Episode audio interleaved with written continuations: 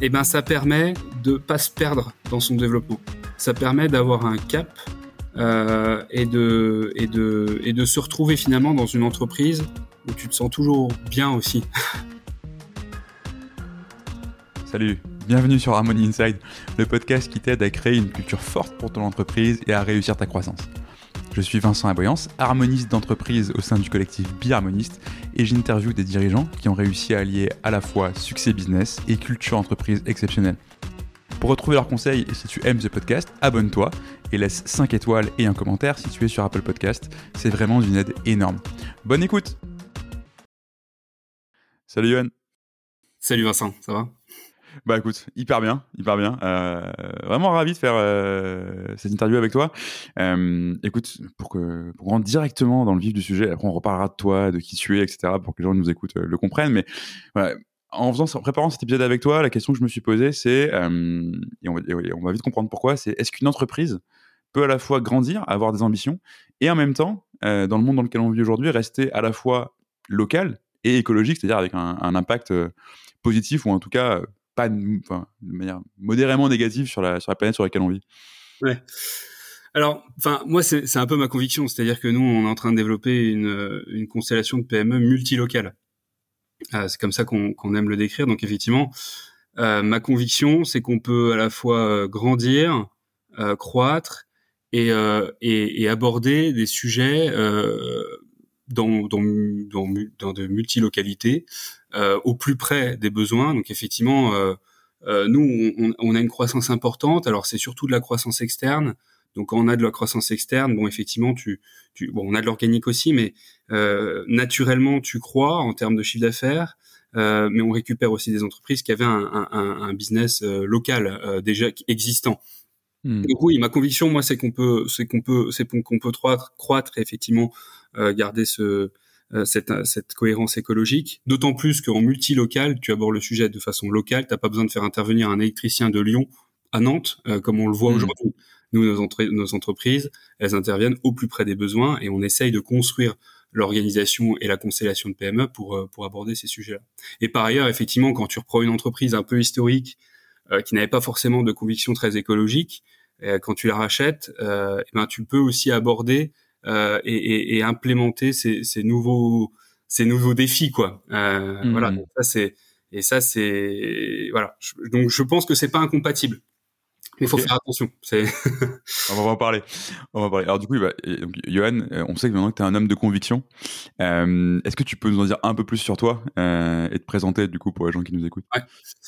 Alors moi, je donc je m'appelle Yohan Fèvre, j'ai euh, j'ai 32 ans, euh, je suis papa et je suis marié. Euh, Félicitations. Je suis papa depuis 9 mois, donc c'est ah ouais, ouais trop bien. Le plus beau projet de ma vie. euh, j'ai euh, j'ai un schéma, euh, enfin j'ai un schéma. Disons j'ai grandi dans un schéma très entrepreneur. Je suis d'une famille d'entrepreneurs. Mon frère est entrepreneur, mon autre frère est chercheur, mais mais entreprend en parallèle. Mon père est entrepreneur, voilà. Donc euh, euh j'ai un peu grandi là-dedans. Euh, ça mm. t'apporte des valeurs quand même de, de travail. Ça t'apporte aussi le, le, fait de bah tiens agis au lieu de parler et, et, et bouge-toi un peu. Euh, si tu si tu penses quelque chose et si tu es convaincu en quelque chose, vas-y. Tu peux te donner les moyens et tu peux y arriver. Tout le monde peut y arriver. Euh, donc voilà, j'ai grandi là-dedans. Euh, et euh, ça m'a ça m'a beaucoup apporté puis en plus et puis bon j'ai j'ai enfin globalement je suis quelqu'un qui a eu beaucoup beaucoup de chance hein euh, grandir dans une famille euh, d'entrepreneurs avoir une donc mes parents géraient une entreprise d'une trentaine quarantaine de collaborateurs c'est sûr que tu tu as un bagage qui qui qui enfin t'as une chance quand tu grandis dans une famille comme ça qui est, qui est dingue j'ai aussi conscience de cette chance là et puis ensuite j'ai euh, donc j'ai fait une, une, prépa, école de commerce assez classique, et j'ai fait du conseil en stratégie avant de reprendre l'entreprise familiale euh, il y a maintenant euh, il y a maintenant quatre ans. Hmm. Et donc justement cette entreprise familiale, donc tu parlais, c'était BVS, maintenant tu parles du groupe Acacia. Est-ce que tu peux nous raconter bah, déjà un peu l'histoire de, de, ce groupe-là et, et, concrètement qu'est-ce que qu'est-ce que fait cette, cette constellation de PME multilocales? Ouais, alors effectivement, euh, euh, BVS, euh, c'est une entreprise que, que, mes parents ont rachetée en 1991, euh, l'année de ma naissance. Euh, donc il y a encore des gens dans, la, dans des collaborateurs de l'entreprise euh, qui, qui, étaient là actuellement, enfin qui étaient là en 1991 et qui sont encore là hmm. actuellement. euh, donc ils m'ont connu dans un verso. Et, euh, et, cette entreprise, euh, ouais, c'est un peu marrant. il me le rappelle parfois. Euh, et cette entreprise, quand mes parents l'ont racheté, je, je crois que c'était entre 5 et 10 personnes. C'était une entreprise dans dans la télévision qui, bah, c'était le gros boom du déploiement de la télévision, un truc qui te paraît maintenant hyper hyper vieux et, et pas mmh. moderne. À l'époque, les années 80-90, c'était le gros boom quoi. Personne, enfin, il n'y avait pas encore de, de télévision euh, déployé massivement. Euh, donc c'est voilà, c'est cette histoire-là. Et puis euh, effectivement en 2000, vers 2019, 2018, mon père a commencé à avoir des premières propositions de, de rachat de, de, de, de l'entreprise. Alors tu vois, avec la, avec les gros groupes qui arrivent avec leurs gros sabots, qui te disent bah mmh. tiens, moi je vais scinder comme ça, ça va être intégré sous telle entité. Enfin, aucune compréhension euh, à, la, découpe quoi. Tu récupères les clients, euh, les, clients, les équipes et voilà quoi. Ah c'est ça. Et mon père était un peu dégoûté de ça. Euh, ça m'a, enfin ça m'a beaucoup appris. On en parlera tout à l'heure, mais mais on n'a pas du tout la même vision des choses quand, quand on aborde un, un, entrepreneur qui vend son entreprise et qui vend le, le, fruit de sa vie en fait. Enfin le travail de voilà, c'est quand même des, années de, de, travail pour arriver là. Euh, donc donc en 2019 effectivement j'ai repris l'entreprise. Euh, et, euh, et puis on a donc ce qui était BVS initialement, hein. Mmh et puis effectivement on a on a on s'est dit que il y avait quelque chose à créer euh, et je me suis enfin en, gros un jour j'ai vu une image des tourneaux. Je sais pas si, si tu vois les étourneaux qui volent ensemble. Si, si, bien sûr. Ouais. et je me suis dit, mais attends, est-ce qu'on pourrait pas créer une entreprise un peu à cette image-là? C'est-à-dire où où t'as pas un décideur, t'as pas un leader, t'as pas un meneur. En fait, bah t'en as t'en as des plusieurs milliers, euh, t'en as plusieurs mmh. centaines, plusieurs milliers, et la décision, elle est prise. La décision, le, la prise de décision d'aller à droite, d'aller à gauche, en bas, en haut, elle est prise par un des oiseaux, et puis derrière, les sept autres qui sont autour vont suivre et comprendre le mouvement et, et, vont décider d'aller. Donc c'est un peu idéaliste, c'est un peu euh, hyper imagé au départ, et je me suis dit pourquoi on ferait pas ça? Ça a beaucoup plus de sens, surtout dans des organisations et dans un dans un secteur qui est ultra humain. Tout est basé sur l'homme. Nous, on n'a pas de mmh. machine, on n'a pas d'outils industriels. En fait, la valeur ajoutée, ce, qui fait que ça fonctionne ou que ça fonctionne pas, c'est l'homme. Donc en fait, voilà, c'est comme ça qu'est né Acacia. On a, mmh. s'est dit, on veut construire euh, un, schéma d'entreprise différent, le plus horizontal possible. On veut éclasser ces, pyramides qu'on voit dans notre secteur d'activité et avoir euh, des, voilà une, une, constellation de PME multilocales euh, ancré dans, dans, différents territoires. Donc on a créé Acacia en 2022 pour concrétiser ça. Et effectivement, on, on était euh, une trentaine, quarantaine en 2020. En 2021, on a fait notre première acquisition sur ce modèle-là. Euh, Aujourd'hui, on, on, est 150 et on fait environ 18 millions d'euros de chiffre d'affaires euh, hmm. sur 2023. Effectivement, une particularité euh, que je n'ai pas dit, mais c'est que quand, quand on rachète une entreprise et chaque entité à part celle qui est historique, mais on va chercher des dirigeants qui sont qui sont également associés au capital, euh, qui sont, euh, minoritaires. Euh, et Acacia est majoritaire, mais qui sont associés au capital. Et c'est des patrons, c'est eux les décideurs, c'est pas moi. Moi j'essaye d'être à leur service quoi. On en parlera un petit peu tout à l'heure je pense. Et donc effectivement on va, en parler mais donc effectivement tu, fais quand même un, un, x5 sur, deux ans. Euh, juste rapidement pour qu'on comprenne euh, ce que vous faites, tu dis on a une entreprise, on a, que des humains, on n'a pas de machine etc. En, deux mots c'est quoi, les, concrètement ce que vous vendez l'activité d'Acacia? En deux mots, c'est pas simple parce que non mais oui. En, en, en, cinq, si tu veux. on a on a deux grands deux grands volets d'activité d'un côté les télécommunications et de côté le bâtiment. Euh, dans les télécommunications, on fait du déploiement de réseaux fibre, déploiement de réseaux 4G, 5G, radio numérique, radio IoT, et on essaye de tendre vers, vers du déploiement de réseaux de villes intelligentes, euh, avec un objectif de réduction de consommation des énergies des, des villes. Et le, la, le deuxième, la deuxième activité, euh, c'est le, c'est dans le secteur du bâtiment. Donc tout ce qui transporte, en fait, tu regardes un bâtiment, tout ce qui transporte de la donnée ou de l'énergie dans un bâtiment, bah nous, notre, vocation, c'est d'aller dessus. Donc c'est l'électricité, euh, c'est les courants faibles, donc qui sont en porte euh, la vidéoprotection par exemple, l'interphonie, mmh. le contrôle d'accès, les réseaux Wi-Fi, euh, le photovoltaïque, les, bornes de recharge électrique. Euh, on, hier, on a fait l'acquisition d'une entreprise à Chambéry qui est dans la partie du CVC, climatisation, chaufferie, ventilation. En fait, c'est tout ce qui, pour moi, euh, j'aime bien dire qu'un bâtiment c'est assez inerte et que nous, on vient lui donner vie, tu vois, on vient lui donner le, les veines euh, qui donne vie au, à ce bâtiment. Et donc euh, voilà, en, en, deux mots, on est des gens de terrain Euh, on n'est pas, voilà, on, c'est des, nos, collaborateurs, ils vont sur le terrain, c'est des, ce sont des techniciens, ce sont des, des, gens qui déploient des réseaux, qui construisent ces réseaux, qui les mettent en service et qui les maintiennent. Ok, c'est très clair. Plus de mots. Oui, ouais. oui, mais bon, ça va, on t'autorise. tu es ici chez toi, hein, donc tout va bien. Euh, donc, et justement, enfin, ce, en fait, c'est intéressant ce que tu, ce que tu promeus parce que tu, tu parlais de cette image des tourneaux, etc., etc. En fait, tu promeus un modèle très décentralisé dans un pays qui, par essence, est décentralisé. en, France, enfin, il suffit de voir par où passe les trains en France pour comprendre qu'on aime bien qu'il y ait un seul truc par où, par où tout passe. Euh, en l'occurrence, Paris. Et c'est pareil pour quand tu construis une entreprise. En fait, il y a il y en a d'autres entreprises qui se développent par croissance externe, soit pour faire du développement horizontal sur, sur d'autres, euh, d'autres activités, soit pour faire du vertical et consolider un secteur. Mais dans tous les cas, il y a une logique d'intégration qui est très forte. Euh, et assez souvent, tu vas venir bah, intégrer tes, ces, ces, nouvelles acquisitions comme euh, des filiales ou comme des BU, hein, des, des, business units, tu vois, de manière très simple. Toi, tu fais ce choix. chaque entreprise garde un peu son identité. Tu mets des dirigeants, tu crées des, des structures, de, des structures capitalistiques pour chacune des entreprises. Concrètement, pourquoi avoir fait pourquoi ce choix-là plutôt qu'un choix d'intégration euh, classique et qu'est-ce qu'est-ce que ça apporte de plus? Ouais, alors euh, le premier volet, euh, je pense qu'on est dans un secteur d'activité qui bouge très vite. C'est-à-dire que notre secteur d'activité, pardon, il est au, carrefour de, plein de mutations. Il est, il est à la fois pointé du doigt pour pour pour ce qui est de la transition énergétique et, et de l'écologie, mais il est à la fois une partie de la solution. Donc, il doit se réinventer. Et je pense que le réinventer euh, à 30 000 personnes avec euh, quelques cabinets de conseil qui réfléchissent tout en haut et puis ensuite qui vont essayer de diffuser une stratégie qui va mettre du temps à arriver jusqu'au terrain et puis finalement qui va pas être très très bien acceptée sur le terrain parce que c'est pas forcément euh, voilà cohérent avec les besoins clients en direct et les besoins au terrain. Enfin bon, bah si tu veux, moi je, la volonté c'était de se dire on veut de l'agilité on veut que la décision, euh, mes associés, ils puissent prendre, ils puissent prendre avec leurs équipes des, décisions euh, très euh, pratiques, très pragmatiques, avec du bon sens et, qui, et qui, permettent de se coller au marché. C'est-à-dire que tu sais, il y a un truc que qu'on me dit souvent, c'est dans, dans les grandes crises, t'as quand même les PME sont assez résilientes. Mmh. Euh, moi, j'ai connu des crises. Euh, alors, j'étais pas, j'étais pas dirigeant parce que j'étais gosse, mais tu vois, à table, on en parlait souvent.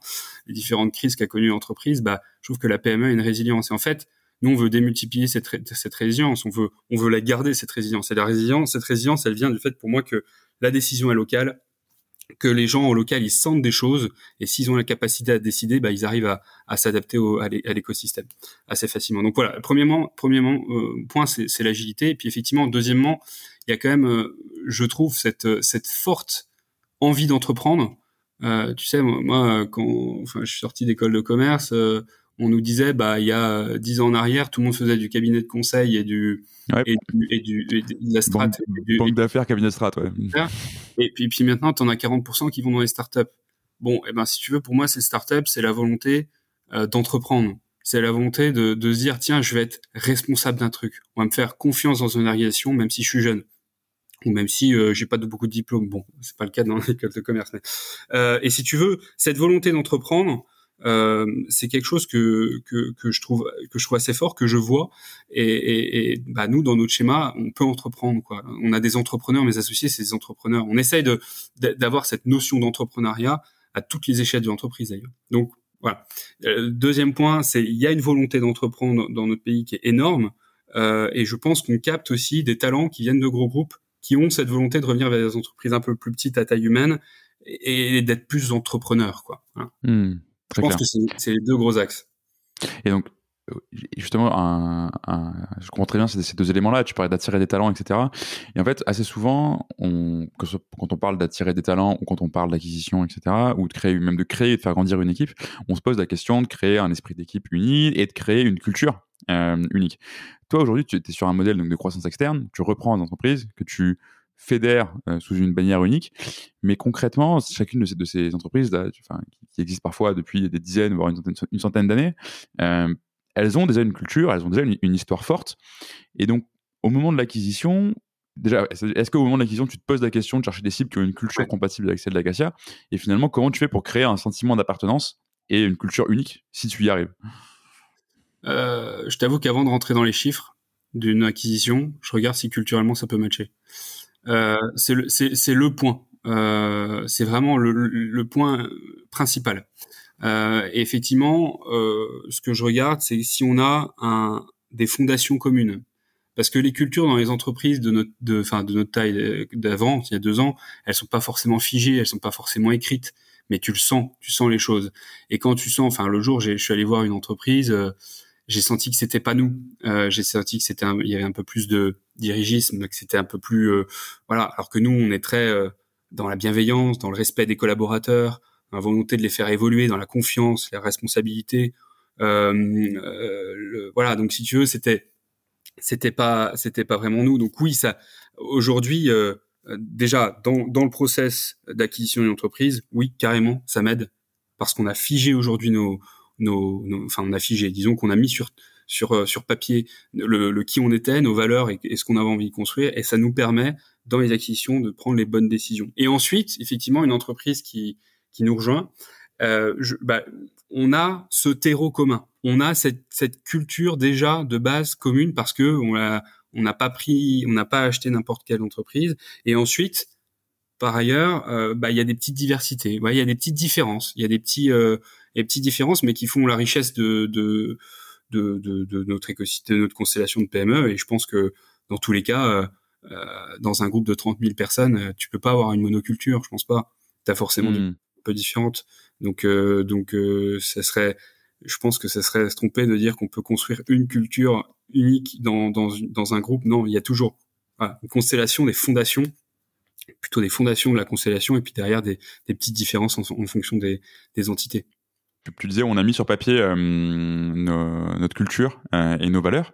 Euh, en, un mot rapidement, enfin plusieurs mots, hein, parce que as, encore tu as le droit d'en dire plein.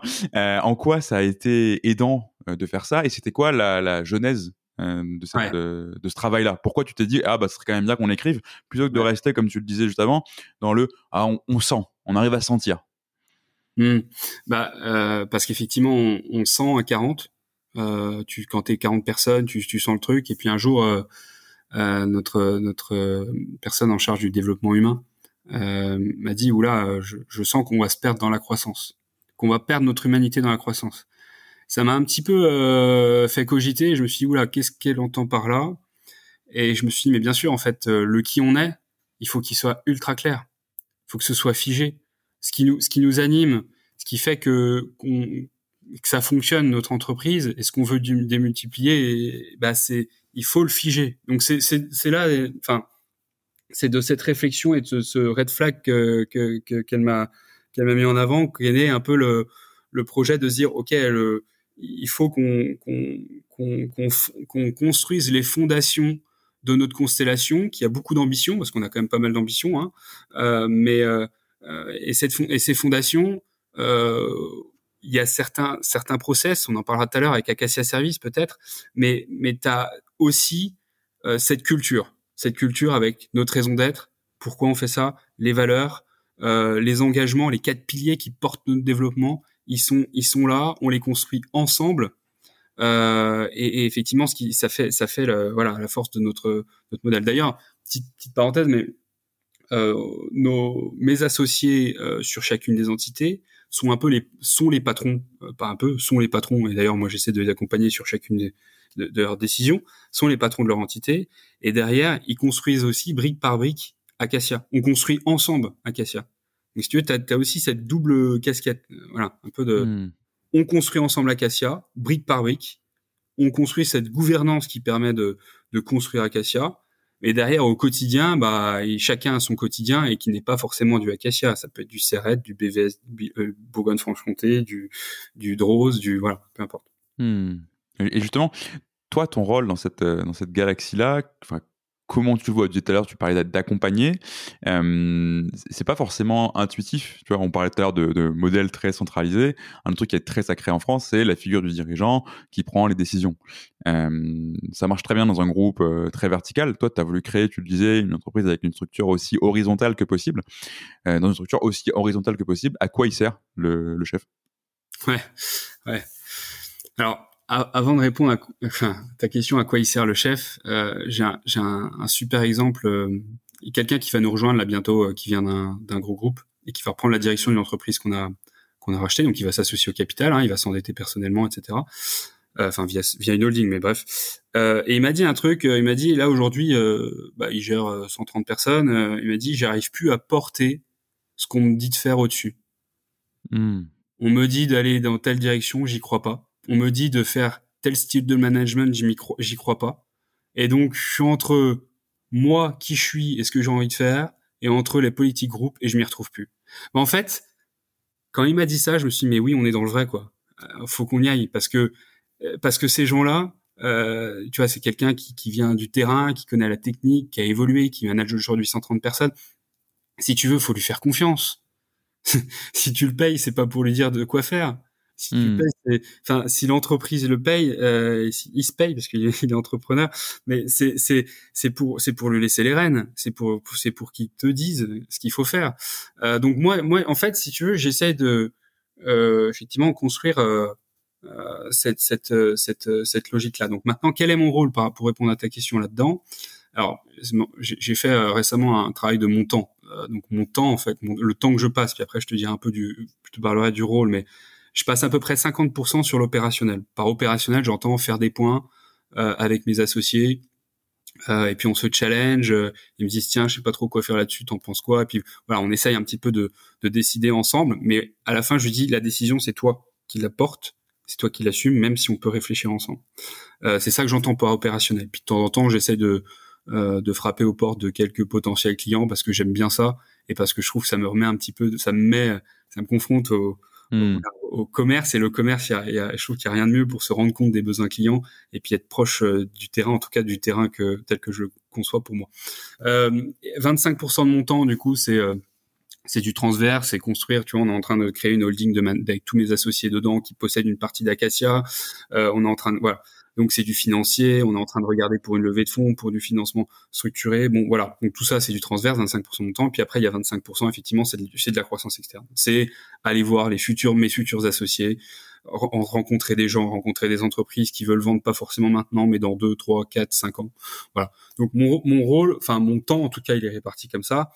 Euh, moi mon rôle, j'estime qu'il est, il est effectivement d'accompagner euh, mes associés à y arriver euh, à mettre en place euh, ce qu'ils veulent mettre en place. Il y a un truc chez nous, oui, je t'en ai pas parlé, mais euh, c'est mes associés qui fixent leurs objectifs. Hein. C'est les directeurs de, chez BVS, c'est les directeurs d'agence qui me disent j'ai envie de faire tel objectif. C'est pas moi qui hmm. vais leur faire.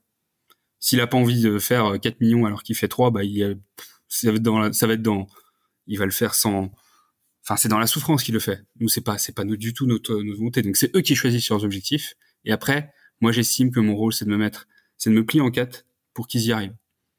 C'est de les challenger dans l'organisation parce qu'effectivement, quand tu, euh, tu vois la première acquisition qu'on a fait, euh, Cédric, mon associé, il passait de 600 000 de chiffre d'affaires à quasiment 2 millions 5 en deux ans.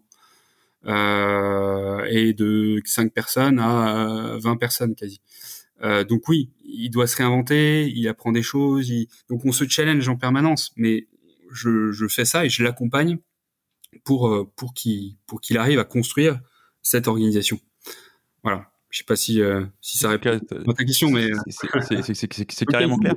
Et, et, et ça, ça, ressemble souvent. Euh, et, et, donc du coup, tu là, ce que tu dis, c'est comment ça marche au niveau de chacune euh, de tes entreprises. Et donc du coup, toi, tu accompagnes chacun de ces dirigeants-là. Mais tu disais, on est en train de créer une holding avec tous les tous mes associés qui ont une part du capital du groupe Acacia. Il y a un moment donné où tu dois aussi prendre des décisions euh, stratégiques pour le futur de ton groupe, pour le fonctionnement de ton groupe. Tu te dis, tu, tu, tu te fixes pas d'objectif à tes associés, mais j'imagine que tu vas peut-être en fixer au niveau du groupe. Et dans ces situations-là, quand on n'est plus en train de parler de euh, BVS, etc., etc., mais du, enfin de chacune des entreprises, mais de la, la, la, structure globale, tu as autant de PME, as donc autant de dirigeants. Concrètement, tout le monde est indépendant. Donc, comment est-ce qu'on fait pour, pour, pour, se mettre d'accord et prendre une décision qui va potentiellement finir par impacter tout le monde? Alors, c'est intéressant ce que tu dis là parce qu'on est on est dans ce virage là. C'est-à-dire que jusqu'à maintenant, c'est euh, moi j'ai toujours fonctionné comme ça, c'est j'ai tout le temps mes associés au téléphone tous les jours. Donc en fait, quand j'arrive à j'arrivais, mais je vais plus y arriver, à s'il y a une idée que j'ai, euh, je la challenge, je l'affine, je la transforme, euh, et puis je passe des coups de fil, et puis finalement on arrive à un consensus, et tous les six mois on se réunit tous ensemble, et puis on se met, on se dit ok bon bah on est d'accord parce qu'en fait on l'a construit euh, pendant six mois à, à, passe de coups de fil et de et de, et de, mmh. de points. Donc euh, ça c'était c'était un peu avant parce que il y a encore euh, il y a encore deux mois on était sans. Euh, là il va falloir qu'on réfléchisse à une autre gouvernance. J'utilise le mot gouvernance même si euh, je sais pas si on va garder ce mot-là, mais il faut qu'on se réinvente là-dessus. Il faut qu'on se réinvente pour construire véritablement cette intelligence collective. Donc la gouvernance de cette intelligence collective, euh, avec effectivement, euh, on peut pas être à tous sur tous les sujets d'un point de vue mmh. Acacia. Donc déjà, effectivement, la première étape, c'est de se dire, euh, ils vont monter au capital d'Acacia pour être vraiment acteurs et actionnaires d'Acacia à mes côtés. Euh, et, et, par la suite, on va construire cette gouvernance euh, participative euh, cette gouvernance d'intelligence collective, mais tout le monde ne pourra pas participer à tous les sujets. Donc il faut peut-être qu'on construise, commence à y réfléchir, des clusters. Euh, voilà, et tel sujet, ça va être euh, telle et telle personne qui le souhaite, qui, qui, vont travailler sur ce sujet, et puis tel autre sujet, ça va être telle, telle et telle personne. Et, et, et puis, et puis ces clusters vont, vont de temps en temps euh, se regrouper et puis, euh, et puis, et puis activer un peu les, les, les décisions.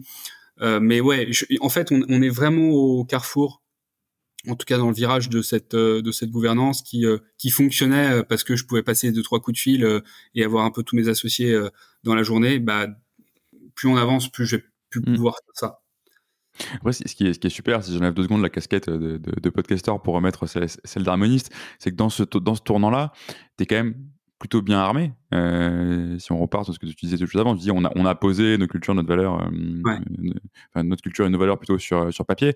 Ces valeurs-là, c'est aussi la boussole euh, à laquelle tu vas pouvoir te référer et à laquelle normalement chacun de tes associés, puisque tu t'en sers en tes acquisitions, ils, sont, ils vont être alignés autour, ils vont pouvoir se référer au-dessus. Et en fait, c'est un moyen de trancher des, des, décisions et de structurer des modes de prise de décision qui peut être aussi très intéressant dans, dans, dans ce virage que tu abordes. Effectivement. Et, euh, et dans ce virage, euh, le, les, ces fondations, comme je dis, la culture Acacia, on l'a construit ensemble avec tous, les, tous mes associés autour d'une table, tous les directeurs autour d'une table, les directeurs, j'entends de, de, BVS parce qu'ils ne sont mmh. pas encore associés. Euh, et, et, pendant une journée, euh, on s'est challengé et on a, on a, on a, on a défini en tout cas euh, des valeurs et la raison d'être, c'est un peu plus long. C'est un travail qui est un petit peu plus fastidieux. Mais globalement, mm. oui, on l'a construit ensemble. Donc, euh, en fait, euh, ces fondations, on les a construites ensemble. Euh, et les briques qu'on va rajouter petit à petit dans les futures années, il faut qu'on les construise ensemble. Il faut simplement, là, qu'on trouve cette gouvernance qui nous permet maintenant, une fois que les fondations sont construites, de construire ce, cette maison, quoi, enfin de construire cet édifice, on va dire. Mmh. effectivement, les, les, les, fondations sont solides, donc effectivement, tu auras, tu auras, de quoi t'appuyer. Euh, hyper intéressant. Écoute, on a hâte de voir ce que, ce que ça va donner. Puis c'est un, un, challenge qui est génial pour, euh, pour, pour toi avec la, la, la, trajectoire de croissance euh, assez folle que vous avez fait. Enfin, aujourd'hui, vous avez fait quoi, x5 en, en, deux ans et demi, trois ans, à peu près? Ah, bon, la première acquisition qu'on a qu'on a fait avec euh, avec Cédric, c'était en, en février 2021. Hmm. Euh, février 2021, donc on, à cette période, on fait à peu près 6 millions de chiffre d'affaires avec cette nouvelle acquisition qui fait 600 000. Euh, et puis euh, 2000, 2022, on passe à 10 millions euh, avec deux autres acquisitions et 2023, 18 millions. Tu vois. Donc ouais, ouais c'est et l'objectif est de euh, mais c'est pas le enfin faut, faut c'est vrai qu'on parle souvent de chiffre d'affaires parce que c'est un indicateur parmi tant d'autres et c'est celui qui parle le plus à tout le monde. Mais mais clairement il faut pas qu'on s'arrête à ça quoi. Et c'est c'est je pense que euh, il faut il faut vraiment qu'on inclue dans notre stratégie dans les stratégies des différentes entreprises je pense. Mais en tout cas chez nous c'est déjà le cas et il faut qu'on trouve les bons indicateurs pour le faire. Mais pour avoir au-delà du chiffre d'affaires de la croissance c'est un, c'est une chose mais c'est pas un but en soi d'avoir d'autres indicateurs qui, qui, nous, qui nous permettent d'avoir une vision beaucoup plus exhaustive sur la santé et sur ce qu'apporte l'entreprise. Alors du coup, c'était une question que je voulais te poser. Euh, concrètement, c'est quoi ces indicateurs? Et si tu mesures pas que le chiffre d'affaires ou les pourcentages de croissance, qu'est-ce que tu mesures? Qu'est-ce que tu cherches à, à, atteindre? Ouais, nous on a on a quatre piliers de, de notre développement. Euh, le, le, premier, enfin le premier, il n'y a pas vraiment d'ordre, mais euh, c'est faire grandir cette constellation, c'est-à-dire faire grandir, euh, aller chercher de, de, nouvelles entités, faire un peu d'organique, de croissance organique, construire cette gouvernance dont on a parlé autour de, de cette de cette questionation pour la faire grandir euh, et pourquoi pas euh, faire quelque chose vraiment de, voilà ça n'a pas trop de limites. Euh, le deuxième pilier c'est comment par nos métiers on apporte toujours plus d'intelligence au territoire et au bâtiment mmh par intelligence euh, c'est pas forcément mettre des objets connectés dans tous les sens pour faire on n'est pas des technosolutionnistes quoi nous on, on, est dans la techno et on veut apporter des solutions euh, à la transition énergétique et aux, défis climatiques, mais c'est pas notre euh, voilà. Euh, on, on, sait qu'il faut pas mettre de la techno dans tous les sens et ça va pas, ça va pas tout résoudre. Donc, si tu notre métier, c'est d'aller chercher intelligemment euh, des, des, des, solutions pour que les territoires et les bâtiments soient moins énergivores, avec cette double casque, cette double vision de tiens, qu'est-ce que je vais économiser comme énergie, mais derrière aussi, quel va être mon impact carbone quand je fais ça? Hmm. Donc comme voilà, euh, parce que parfois tu mets en place des choses qui vont faire une super consommation d'énergie, mais en fait qui vont mettre 200 euh, ans à être rentable en termes d'impact carbone parce que le coût de la production sera trop fort quoi. Ouais c'est ça. Donc ça c'est vraiment c'est un pilier hein, qu'on développe, on y va petit à petit, on maîtrise des silos du territoire intelligent, on maîtrise quelques silos du bâtiment intelligent et petit à petit il faut qu'on apporte des synergies entre ces silos et faut qu'on faut qu'on éclate ces silos quoi. C'est pas normal que dans un bâtiment tu aies le courant fort d'un côté, le courant faible de l'autre, le CVC de l'autre, et en fait qui se parlent pas. Nous, notre vision, c'est de se dire, il faut que tous les silos se parlent, se parlent, et, ça permettrait effectivement d'être, euh, euh, de réduire drastiquement les consommations d'énergie des bâtiments et de et de moins à la construction, de moins de moins d'être moins d'avoir un impact carbone un peu un peu plus faible aussi. Notre troisième pilier, euh, c'est alors moi je, suis quelqu'un qui adore mon métier. J'ai je suis, je, je, enfin, je suis très chanceux parce que j'adore ce que je fais et je suis très heureux dans ce que je fais. Et en plus, je trouve avoir un, bon équilibre perso-pro.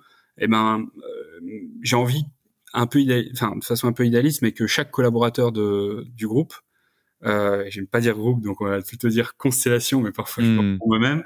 Euh, euh, J'aimerais que chaque collaborateur ait ce, ait ce sourire euh, sur le visage quand il vient au bureau le matin. C'est complètement idéaliste, ça marchera pas mais en tout cas, c'est notre vision. C'est ce qu'on veut faire. Et ça, on se retrouve avec mes associés autour de ça. C'est comment placer l'humain au centre. Comment faire en sorte que notre satisfaction des collaborateurs, elle soit hors norme, elle soit géniale. Euh, donc ça, c'est vraiment voilà, ça porte notre. Euh, donc c'est un indicateur qu'il faut qu'on mette en place aussi, euh, et puis qu'il faut qu'on suive au même titre que le chiffre d'affaires ou la croissance. Et puis le quatrième pilier, c'est comment on fait tout ça avec une empreinte carbone la plus faible possible déjà en réinventant nos métiers, parce qu'effectivement, euh, il y a des choses qu'il faut changer dans nos métiers. Euh, il faut qu'on favorise davantage euh, l'entretien et la maintenance plutôt que de changer dans, dans tous les sens des pièces qui viennent de, de Chine et des voilà. ça, ça, il faut qu'on transforme notre métier. Euh, mais il faut pour ça pour qu'on imprègne la culture, cette culture-là qui est pas forcément mmh complètement imprégnée dans toutes les entités. Et puis par ailleurs, c'est la façon dont on fait nos métiers. Ben, il faut aussi qu'on la réinvente. C'est-à-dire que oui, ça n'a plus de sens, comme je te disais tout à l'heure, qu'une boîte qui fait qui fait du déploiement de fibres de Montpellier vienne de temps en temps à Dijon euh, pour faire du raccordement, alors qu'il y a des entreprises à Dijon qui le font. Donc il faut qu'on réinvente nos métiers dans ce cadre-là. Et justement, tu, tu, on, parle, on, parle, beaucoup de ton, fonctionnement, mais si on s'intéresse deux secondes à tes clients, euh, qui eux sont pas forcément, enfin, pas forcément familiers avec tout ce, tout, tout ce cet écosystème-là, cette galaxie-là et cette manière de travailler, euh, qui, ont peut-être justement tous les, les, manières de faire traditionnelles du, de, ton métier en tête. Quand tu arrives en disant, euh, oui, donc nous, on est une constellation de PME, on veut être local, on réinvente la manière dont on veut bosser, etc., etc. Qu'est-ce que tu leur dis pour les convaincre et qu'est-ce qu'il y a de différent justement à bosser avec toi euh, plutôt qu'à bosser avec un, acteur traditionnel qui entre guillemets tu sais comment tu sais comment il bosse tu sais globalement ce qui va être livré et t'es es en sérénité quoi? Mmh. Bah justement, euh, j'ai pas besoin d'aller trop sur le terrain commercial. Quand je vais sur le terrain commercial, c'est pour euh, c'est pour me challenger un petit peu parce que j'aime bien ça. Mais en fait, le, le, schéma tel qu'on l'a construit, j'ai pas besoin euh, d'être euh, trop acteur du. De... En fait, moi, moi, mon poste, il saute. Je suis pas là pendant un an. Oui, je, mais, même pas toi spécialement. L'argumentaire global que vous avez pour convaincre vos, vos, clients de monter à bord dans cette dans cette nouvelle manière de bosser. Bah en fait, si tu veux, je trouve que c'est un peu le meilleur des deux mondes. C'est-à-dire que tu as la force de la PME, son agilité, sa, sa, taille d'entreprise. Donc en fait, tu as en face de toi des gens responsables qui assument leur chantier de A à Z. Tu peux pas te cacher derrière un gros groupe. T'es pas t'es pas 220 dans une même structure. non, en fait, tu c'est des petites entités et, et, et, en général dans des petites entités, bah, tu as cette responsabilité qui est très forte. Et donc en fait, hmm. pour les clients, c'est plutôt rassurant. Les clients aiment bien travailler avec de la PME locale parce que parce que ils savent que ça, on va aller au bout, ils savent qu'on doit assumer parce qu'on n'a pas le choix, euh, sinon on n'existe pas. Ils savent qu'on n'est pas là pour faire un coup. Ils savent que toutes les entreprises d'Acacia, c'est des entreprises qui sont ancrées dans leur territoire véritablement, qui travaillent depuis parfois 100 ans avec des, des acteurs du territoire. Donc c'est tu as cet ancrage là tu peux pas tu t'es pas là pour faire un petit coup de tiens je vais aller chercher un chiffre d'affaires à moins 10% de marge non on est on peut pas faire ça nous. On travaille dans la durée. Donc en fait ça ça rassure euh, pas mal de clients de, le côté euh, PME agile euh, avec le patron je le connais il est en local et c'est lui qui est l'actionnaire. Et ils ont pas trop besoin de me voir moi. Je vois pas l'intérêt. Et puis deuxièmement effectivement, euh, la, la, force aussi, c'est qu'on a une capacité à dire parfois, bah, regardez, on est certes des PME, mais on est, on a quand même une, une, une force un peu financière, quoi. Euh, donc, quand on répond sur des plus gros marchés, on dit oui, oui, on a l'agilité des PME, mais on a quand même les reins un peu solides derrière, quoi. Donc, on peut, on peut adresser des marchés un peu plus gros euh, que si on était tout seul dans notre coin, chacun, chacun d'entre nous.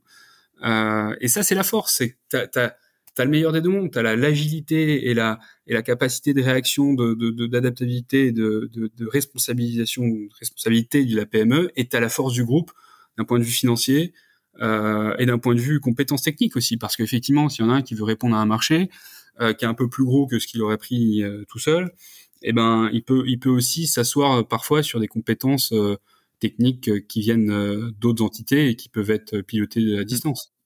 Carrément. Et quand tu crées ces, ces synergies-là entre tes différentes entités avec des complémentarités d'expertise, euh, est-ce que tu arrives à, ou plutôt comment est-ce que tu arrives à garder une expérience client qui est, qui est cohérente? Parce qu'on sait très bien que quand tu, tu par exemple, tu vois, as été consultant, donc je vais prendre cet, cet exemple-là, tu changes de, de, de, de consultant ou d'équipe, de, de, practice, etc. Tu peux te retrouver avec des gens qui bossent complètement différemment, même si c'est la même boîte. Euh, et chez un client, c'est toujours très appréciable d'avoir une continuité euh, de A à Z, peu importe l'expertise que tu mets en face. Ouais.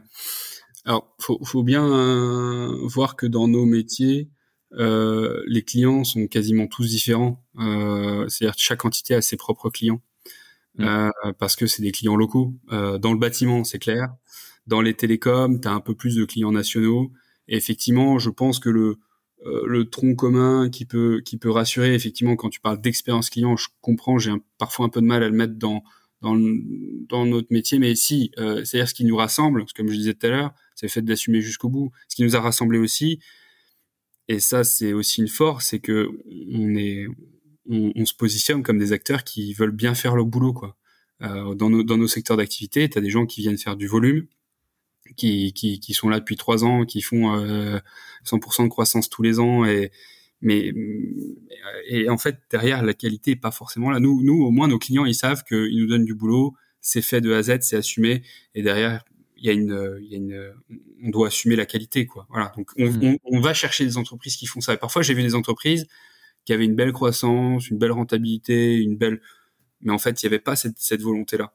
Il y avait pas cette volonté. Ça tu le sens. Cette culture là finalement. Ouais cette culture là, cette culture de dire bah, moi en fait je fais pas ça pour faire le plus gros chiffre d'affaires possible. Non je fais je fais ça parce que j'adore la technique. Moi tous mes mm. tous mes associés c'est des gens qui ont commencé par le terrain quasiment donc c'est des gens qui sont passionnés de de technique qui sont passionnés par euh, par euh, voilà. Donc qui veulent aller au bout des choses et qui veulent bien le faire et, et qui sont fiers de, de du travail qu'on fait au quotidien. Euh, c'est c'est pas c'est c'est pas des gens qui font du CA pour faire du CA quoi et justement, sur ce côté euh, passionné de technique, euh, si je remets ça dans le, dans le contexte euh, écologique et impact positif dont tu parlais dans vos métiers, là, le vraiment par curiosité, mais est-ce que tu as, des exemples de comment tu arrives à, améliorer l'impact écologique d'un bâtiment ou d'un réseau, ou de ce que tu, ce que tu peux déployer Et surtout, est-ce que tu arrives à, mesurer l'impact de ton activité? Alors, il y, a, pas mal de choses là-dedans. euh, oui, on mesure. Alors déjà pour pour répondre à la question, on mesure notre impact euh, avec euh, donc sur le comment on fait, comment on produit. Parce que tu sais, il y a, y a, deux dimensions. Il y a la dimension par nos métiers, on apporte des solutions techniques qui sont en faveur de, de, de, de l'écologie. Et puis il y a la deuxième dimension, comment on, on transforme euh, notre façon de faire pour qu'elle soit moins énergivore. Donc en fait sur cette partie transformation de notre façon de faire pour qu'elle soit moins énergivore et moins et qu'il y ait un bilan carbone plus plus faible. Bon bah on a fait on a commencé par faire un bilan carbone. Tu fais ton bilan carbone. Bon rien de rien d'extraordinaire mais au moins tu fais ton bilan carbone. On, on a travaillé avec euh, une entreprise qui, qui, a, qui, a, qui, a, fait ça depuis 2020 euh, avec nous. Euh, ça permet voilà déjà d'avoir un indicateur sur ce que sur où sont où est ton impact. Euh, et puis ensuite, effectivement, on a on a mené euh, plusieurs actions liées à ça. Alors nous, on a pour rester sur, sur, sur deuxième silo, puis après je te parlerai du premier qui est plus euh, comment on réinvente nos métiers. Mais euh, ce, ce, deuxième pilier, si tu veux, on, euh, on a mis en place un programme qui s'appelle le projet Agir chez nous, euh, qui permet à des collaborateurs qui, peu importe d'où d'où ils sont où ils sont dans l'organisation, comptable, conducteur travaux, peu importe, quelqu'un qui a une appétence pour l'écologie, bah, il a peut-être envie de, de, le mettre au, service de son entreprise. Donc on a réuni quelques collaborateurs euh, sur ce projet Agir et on, et on cible euh, des actions à mener dans l'organisation euh, qu'on met en place par la suite. Euh, déjà, alors tu vois, on teste et puis ensuite c'est pareil. Je vais pas dire à mon associé tiens mets ça en place parce qu'on l'a mis en place. Je vais dire tiens on l'a fait, on a eu telle conclusion, euh, c'est top. Euh, je, te, conseille de le faire. Et puis après, voilà, chacun ça. Il a peut-être d'autres sujets en ce moment, mais en tout cas, il le garde en tête. Euh, et puis il, peut, il pourra le faire dans un second temps. Et voilà. Donc si tu veux, on a donc donc via ce projet Agir, on a on a mené plusieurs actions. on a on a mis en place des, des capteurs. En fait, notre, plus gros bilan carbone, enfin la plus grosse part de notre bilan carbone, c'était la partie la partie transport c'est une catastrophe mhm. parce qu'on a, on a des camions, on a des, des véhicules, on fait des, on fait malgré tout, on essaie d'être le plus local possible, mais tu fais des bornes. Et donc, euh, euh, on a commencé par se dire, tiens, on va, on va essayer de mettre des capteurs d'éco-conduite dans les véhicules sur une entité, euh, mais pas de l'aborder euh, dans le sens, tiens, tu vas taper sur celui qui, qui, qui, est, qui est pas, qui a le meilleur, qui a le moins bon score. Non, on va plutôt essayer de valoriser celui qui a le meilleur score. Tu vois, c'est un petit jeu euh, voilà, il y a ça. On a fait intervenir un, un conférencier à, sur une des entités, sur la plus grosse entité BVS, à l'événement de Noël, euh, pour que euh, bah, ils sensibilisent. Parce qu'en fait, le plus gros travail avant de faire tout ça, effectivement, mais c'est de sensibiliser les gens. Parce qu'en fait, moi, quand je parle de tout ça, parfois, il y a des gens qui me regardent avec des gros yeux. Mais attends, euh, moi, pendant 40 ans, on m'a dit de faire du chiffre d'affaires et de la marge, quoi. donc, euh, donc en fait, ton idée là, donc il faut convaincre, tu vois. Et c'est c'est le c'est ce qui est porté par Projet Agir chez nous c'est ce qui est porté par ces actions de sensibilisation, ces actions de mise en place de tests, voilà, qui permet euh, concrètement euh, d'avancer. Après, c'est technique du petit pas, quoi. on n'y va pas à pas. Donc ça, c'est comment dans nos métiers on transforme notre façon de faire. Et après, euh, c'est réinventer nos métiers et trouver des innovations. Bon, bah là, typiquement, on se développe sur le photovoltaïque. Euh, moi, je suis convaincu que c'est une bonne chose. On a sourcé des panneaux photovoltaïques faits à Nantes avec des composants, enfin avec un, bilan carbone qui est quand même pas mauvais. Euh, et, si tu vois là, donc ça c'est une activité qu'on développe. On est en train de développer le déploiement de, bornes de recharge électrique. On est, en, train de développer des, solutions de gestion technique du bâtiment. C'est une solution un peu globale qui permet à un bâtiment de, de consommer à peu près 30 à 40% d'énergie en moins. Euh, on avait historiquement une activité de, de maintenance de pylônes de pylônes, euh, tu vois, de pylônes, euh, de pylônes de télécommunication. Donc c'est et puis on, sur cette maintenance, on faisait de la peinture. Donc en gros, on avait des compétences de gens qui savaient faire de la peinture sur des pylônes. Donc des gens qui font de la peinture en hauteur. Donc en gros, mm. on s'est dit pourquoi on ferait pas ça sur des toits? Et pourquoi on mettrait pas de la peinture blanche sur des toits? On n'est pas les premiers à y penser, hein. Mais quand tu mets de la peinture blanche sur des toits, tu, tu réduis drastiquement l'été la consommation euh, d'énergie liée à ton système de, de climatisation. Bon, voilà, si tu veux, on se on se, on se challenge en permanence et on essaie de trouver des idées métiers qu'on va pouvoir déployer et aller vers les métiers qui, qui, apportent concrètement des, solutions euh, à ce défi-là. Génial. Hyper intéressant. Merci pour, euh, merci pour ça. Pour, faire la transition vers un autre des piliers dont tu parlais, hein, là on a parlé de l'aspect euh, rendre ça plus intelligent, plus écologique. Un autre de tes piliers, c'est tes équipes, tes collaborateurs. Vous êtes 150 maintenant. et typiquement, tu places la satisfaction de tes collaborateurs euh, au cœur de ta stratégie. de ce que je comprends, elle est déjà aujourd'hui très élevée. Donc, qu'est-ce que tu mets en place pour créer justement une expérience collaborateur qui fonctionne, euh, d'autant plus dans un groupe qui est à la fois très décentralisé et qui grandit à toute vitesse? Ouais. Alors, on, on veut on veut pas construire quelque chose d'uniforme là-dessus. Euh, on veut pas se dire tiens euh, tous les collaborateurs qui rentreront auront telle expérience. Non. Déjà, la base du tout de, de, de, de notre construction, la, la fidélisation, enfin de, de, la satisfaction des collaborateurs et donc de la fidélisation, mais c'est de dire on construit des entreprises à taille humaine. Mmh. Et donc effectivement, c'est euh, tu vois 20, 30 personnes par entité aujourd'hui, euh, mais mais ça déjà ça permet d'avoir euh, ah, tu connais ton patron, tu t'arrives le matin, tu le vois, tu connais tout le monde dans l'entreprise, ça crée un, on, on, souvent les entreprises que je vois, ils me disent c'est des entreprises familiales. En fait, ils veulent souvent dire c'est des entreprises à taille humaine parce que c'est du bon sens, parce que t'as pas 15 000 process. Et du coup, ça plaît aux gens. Ça plaît aux gens, mais au même titre qu'aujourd'hui, tu vois, euh, euh quand tu sors d'école de commerce, tu vas dans des startups parce qu'en fait, c'est des petites entités où tu as, du poids et tu te sens bien parce qu'en fait, tu te sens responsable, tu te sens en confiance. Donc nous, voilà, déjà par, nos, par notre organisation, on, on estime que on place l'humain au centre parce que on développe des entités à taille humaine euh, et c'est notre schéma d'entreprise. Après, on, dans nos dans nos valeurs, euh, on a des choses qui sont qui sont, enfin c'est la confiance, le respect, l'engagement et le partage. Euh, et ben si tu veux, tu, tu as quand même cette cette cette cette volonté euh, bah, que les collaborateurs se sentent le plus responsables possible et en confiance. Et ça, on le martèle. Nous, on n'a pas de baby-foot. Et dans tous les cas, des gens qui sont sur le terrain euh, en train de déployer ils n'ont pas le temps d'y jouer. baby-foot et ils n'ont pas le temps d'y jouer parce que les marges sont très serrées dans nos métiers, donc on n'a pas le temps de faire ça. Donc nous, la confiance, enfin le, le bien-être dans notre entreprise, on le construit en disant tiens, sois entrepreneur de ton truc, euh, on te donne, des, t'as des responsabilités, on te fait conscient, on te fait confiance, et, et, et c'est là où on va chercher le, pour nous du, du bien-être et de la satisfaction des collaborateurs. Après, effectivement, la question, et on est en train de le construire, c'est-à-dire que on est en train de construire la gouvernance qui permet, qui va permettre de construire ce pilier de placer l'humain au centre de notre développement. Et derrière, on mettra en place des actions transverses pour le coup, mais qui seront construites euh, dans cette intelligence collective, donc qui sont co-construites, euh, qui vont permettre d'aller encore plus loin. Euh, tu vois, peut-être qu'effectivement, euh, on est en train de réfléchir, bah, on est en train de réfléchir à des programmes de formation. On a déjà des programmes de formation en interne pour former les collaborateurs sur les compétences techniques, donc l'évolution des collaborateurs. On est en train de réfléchir à des programmes de formation euh, pour les managers, pour qu'ils soient davantage dans ce management confiance responsabilisation. Euh, voilà, c'est mais on a encore beaucoup à faire. Euh, Aujourd'hui, je pense que le plus gros point, c'est qu'on est à taille humaine et qu'on et qu'on qu'on mise à fond sur la responsabilisation et la confiance de nos collaborateurs.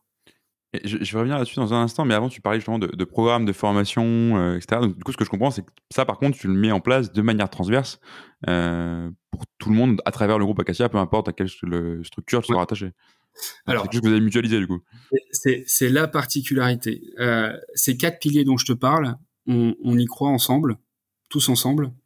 Euh, on va euh, mettre en place la gouvernance dont je te parlais tout à l'heure pour avancer sur ces quatre piliers et pour qu'ensuite chacun aille à son rythme. Parce qu'il y, a des, il y a des entreprises qui sont en pleine restructuration chez nous, où la, la, la priorité, eh ben, elle n'est pas autour de tiens, je vais innover et apporter des solutions intelligentes pour les bâtiments. Non, c'est pas ça sa priorité. Mais par contre, on construit, tu vois, une bibliothèque de, de, de plein de choses sur ces quatre piliers et qui vont lui permettre le temps en, temps, en temps et en heure de, de, de prendre ce qu'il y a de bon dans qu'on a construit ensemble euh, et puis de le mettre en place dans son organisation. Alors oui, ça c'est mutualisé. Euh, bon, ça reste un peu, tu vois, aujourd'hui on commence un petit peu à dessiner tout ça, donc forcément c'est pas c'est pas ultra ultra ultra clair dans, dans, tout ce que je dis, mais voilà, on, commence à le construire. Et après, on mutualise aussi des fonctions support.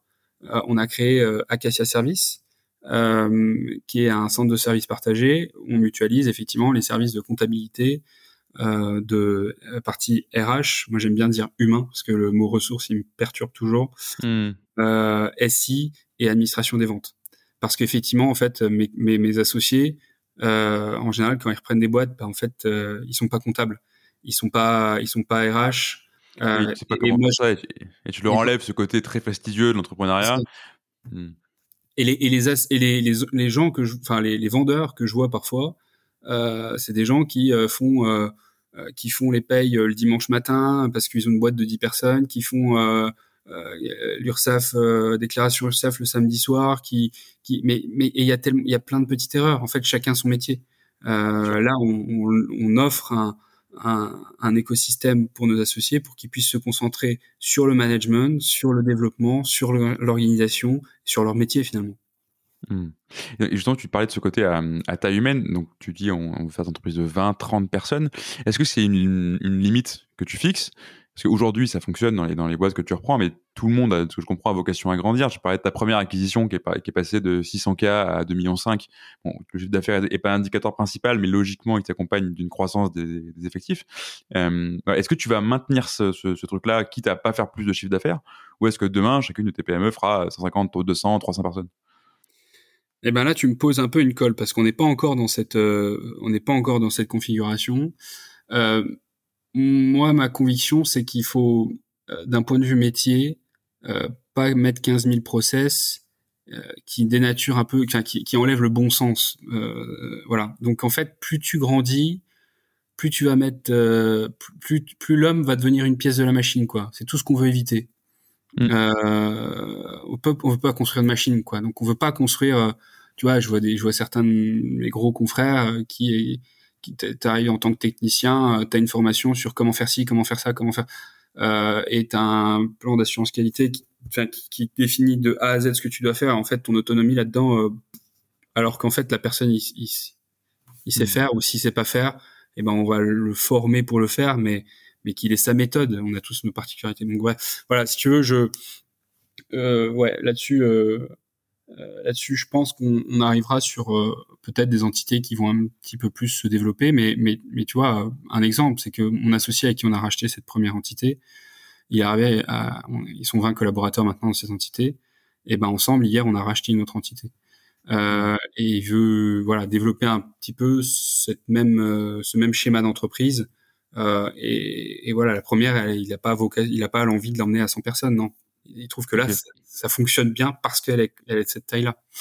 Parce que de, ce que j'entends, c'est que tu as aussi un élément artisanal, enfin, mais dans le très bon sens du terme, c'est-à-dire avoir la, que chacun fasse avec sa méthode, pour reprendre tes mots, et ce côté euh, qui, qui, va derrière avec l'artisanat, c'est que chacun de tes, tes, collaborateurs, en gros, va avoir une, tu gardes la fierté d'avoir fait son métier, quoi.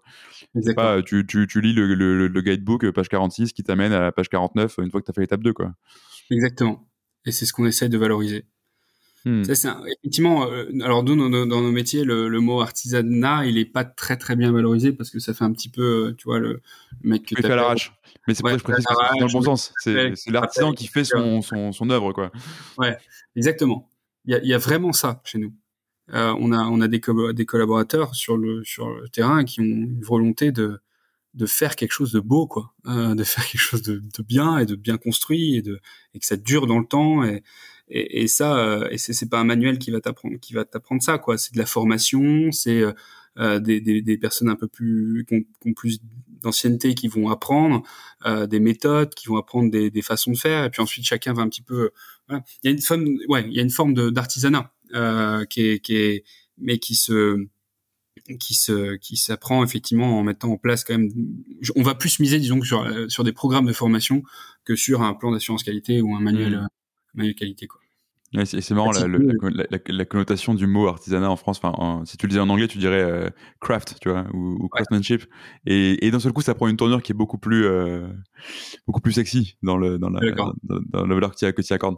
Et, et, je, te posais cette question aussi parce que tu disais, bah, on est quand même un groupe qui a des ambitions. Euh, concrètement, toi, à, ce groupe Acacia et, et cette constellation, jusqu'où tu, tu veux l'amener? Bah je je sais pas si ça sera moi qui serai capable de l'amener là, mais euh, mais me dire euh, qu'un jour dans la constellation euh, il y a euh, je sais pas 1000 collaborateurs, 2000 collaborateurs, ça me ouais en, en tout cas bon ça je, je te dis à horizon tu vois 10 15 ans. À deux ans, c'est clair, on on, on, veut faire environ deux acquisitions par an dans les prochaines années, donc l'idée d'arriver à peu près effectivement euh, à, à 300 300 collaborateurs euh, et euh, une quinzaine d'entités. Mmh. ça, c'est à horizon 2-3 ans.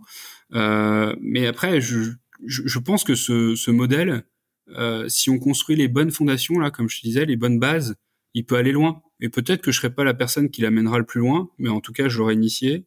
Et peut-être qu'un jour, il y aura mille entités euh, qui fonctionneront dans cette constellation. Enfin, si tu veux, j'ai, je, euh, voilà, je, pense qu'il n'y a pas, il y a pas trop de limites. Je pense que c'est un modèle qui fonctionne véritablement, qui est beaucoup plus adapté euh, au monde dans lequel on vit actuellement et, qui est plus adapté aux gens, aux personnes, à l'humain, qui a beaucoup plus de, ça a plus de sens humain, ça a plus de, cohérence avec cette volonté d'entreprendre, ça a plus de cohérence avec euh, ce monde qui a besoin de se réinventer vite et donc cette agilité nécessaire dans, dans, nos organisations. Donc ouais, je pense que je vois pas trop de limites. Je vois pas trop, hmm. euh, dans notre ah, c'est hyper intéressant. Je te, pose cette question-là parce que des fois, le corollaire de ce côté taille humaine, c'est de se fixer des limites en termes de, en termes de croissance. Je vais pas dire en termes d'ambition, parce que l'ambition ne peut pas être que de la, que de la croissance. Mais euh, ce que je trouve intéressant chez toi, c'est qu'en gros, tu essaies de construire un modèle, un modèle qui, d'une part, a une grosse réplicabilité. Euh, Aujourd'hui, qu'est-ce qui va t'empêcher de, de, faire, comme tu dis, deux acquisitions par an pendant 10 ans? Et et en même temps, l'agilité de ce modèle-là, c'est que si tu as besoin de mettre en place une nouvelle gouvernance parce que tu te rends compte qu'on n'arrive plus à se parler parce qu'il y a trop de boîtes, etc., etc., bah, tu, tu construis euh, à chaque fois les nouvelles briques et t'as pas de structure figée, donc t'as pas de dette organisationnelle et donc tu vas réussir à, à pouvoir réassembler tes briques euh, autour de, de, fondations qui restent les mêmes, quoi. Ce qui je trouve est un modèle d'entreprise hyper intéressant. Ouais, c'est ça. Et, et, si tu veux, je euh, je pense qu'un truc, un jour, le truc va m'échapper. Euh, mais c'est, en fait, c'est pas grave. C'est, normal parce qu'il n'y a pas de volonté d'avoir un grand Manitou qui contrôle tout. Euh, donc un jour, bah, le truc m'échappera, mais si j'ai construit les bases et j'ai participé à la construction de ces, fondations, bah, je serais content. Et peut-être c'est pareil pour l'actionnariat. Si moi, j'ai pas besoin d'être à 80% de l'actionnariat. Non, peut-être qu'un jour, euh, bah, s'il y a, euh, je sais pas, s'il y a 1000 associés et que et que chacun est dans, dans l'actionnariat d'Acacia, bah, je serais peut-être à 5, 6, 7%. Je sais pas, mais c'est pas grave. Si tu veux, hmm. voilà. Je je pense que qu'on est en train de construire un schéma d'entreprise différent et, et, je me mets pas trop de barrières sur le euh, fait qu'il faut que je maîtrise, il faut que je contrôle, il faut que je je sois à tel pourcentage. Non, parce que voilà, j'ai envie de construire un truc euh, qui me dépasse un peu j'ai un peu aussi, tu sais, euh, quand tu me demandais qui j'étais, bah, ce, ce, côté, bah, j'ai un peu envie de changer le monde, tu vois. C'est hmm. un peu, euh, bon, les entrepreneurs comme ça, bon, j'essaie de. Voilà. Mais oui, ouais, je pense que le, ce modèle d'entreprise, il peut aller loin et qui et qu'il a beaucoup plus de, euh, ça a beaucoup plus de sens dans notre dans, dans, dans notre monde aujourd'hui tout simplement. Euh, on arrive sur la fin de, cette interview. J'ai une dernière question pour toi, question traditionnelle sur, euh, sur ce podcast. Euh, toi, avec tout ce qu'on s'est dit, tout ce que tu as vécu, quel serait le conseil que tu donnerais à un dirigeant pour faire de sa culture entreprise un atout dans le développement de son entreprise? Ouais. écoute, en fait, dans, dans, son développement, hein, donc effectivement, mmh. au départ, quand tu es, quand es une petite entreprise, quand tu as une entreprise à taille humaine justement, euh, et que et que tu développes, bah, je trouve qu'on a tous une culture en fait. dans toutes les entreprises que je vois, parce que j'en vois quand même pas mal, euh, bah, t'as des t'as des cultures, t'as une culture. Donc en fait, je je trouve que il y a un vrai intérêt à, à figer un peu, à écrire cette culture pour pas se perdre, parce que aujourd'hui, moi, je suis toujours content de, de, de travailler dans, dans, Acacia parce que je sais que c'est ça correspond encore à qui je suis, dans le sens où ça, ça reste des valeurs euh, qui sont qui sont qui sont très très proches euh, des miennes. Il y a un petit, des petites différences, c'est normal. Euh, et, donc, euh, et donc, si tu veux, euh, je pense que figer cette cette culture euh, se poser la question de qui je suis, où est-ce qu'on a envie d'aller en tant que euh, personne morale, tu vois, où est voilà, qui je suis, la personne morale, pas pas moi, mais eh ben eh ben ça permet euh, de pas se perdre dans son développement. Ça permet d'avoir un cap euh, et de et de et de se retrouver finalement dans une entreprise où tu te sens toujours bien aussi. Mmh, ce qui est hyper important, il faut continuer à avoir envie, envie de venir effectivement. Exactement. Génial. Bah, écoute, un grand merci, euh, Johan. C'était un vrai plaisir de faire cet, épisode avec toi. Euh, et puis à très bientôt, du coup. Hâte de voir la suite euh, de, de, ce que ça va donner pour, euh, pour les prochaines années. Merci, Vincent. À bientôt. À bientôt. Merci d'avoir écouté cet épisode jusqu'au bout. Si vous êtes là, c'est sans doute que ça vous a plu. Si vous voulez nous aider, n'hésitez pas à partager cet épisode euh, à votre boss, à votre ami qui veut monter une startup depuis toujours, ou à toute personne qui pourrait être intéressée par la culture d'entreprise. Vous pouvez aussi vous abonner sur Apple Podcasts, Spotify ou toute bonne application de podcast. Et vous pouvez également nous laisser un avis 5 étoiles de préférence sur Apple Podcasts. A très bientôt pour un nouvel épisode et merci à tous.